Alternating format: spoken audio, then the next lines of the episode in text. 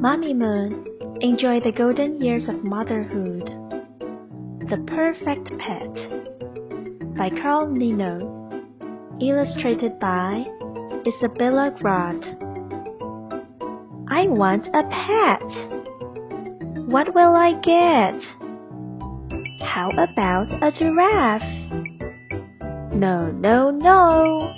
It is too tall. How about an elephant? No, no, no. It is too big. How about a tiger? No, no, no. It is too scary. How about a snake? It is too long. How about a dog? No, no, no. It is too messy. How about a hamster? Hmm. Yes, yes, yes. It is cute. It is not too big or too scary. It is not too long or too messy. I like hamster. It is the perfect pet. Boys and girls, do you remember which animal is too tall? Which animal is too big? Which animal is too scary? Do you like animals? What is your favorite animal? Do you have a pet? If so, what kind? Please talk about it with your parents. Quiz time! Number 1. What happened at the beginning of the story? The girl asked her mom for a pet? Or the girl was trying to give her pet away? That's right. The girl asked her mom for a pet. Number 2.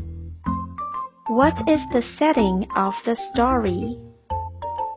Is it at school? At pet store? Or at the girl's house? That's right. At the girl's house. Number 3. Which animal is too tall? Tiger? Giraffe? Or elephant? The answer is giraffe. Number 4. Which animal is too big? Elephant? Dog? Or snake? The answer is elephant. Number 5. Which animal is too scary? Tiger? Elephant? Or snake? That's right. Tiger. Number 6. What happened at the end of the story?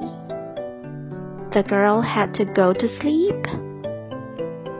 The girl did not find the perfect pet? Or the girl found the perfect pet? The answer is the girl found the perfect pet. Number 7. Which animal ended up being the perfect pet for the girl? Hamster? Dog? Or snake? The answer is hamster. Number 8. How did the girl feel at the end of the story? Sad? Happy? Or tired? That's right. The girl felt happy. Were you right?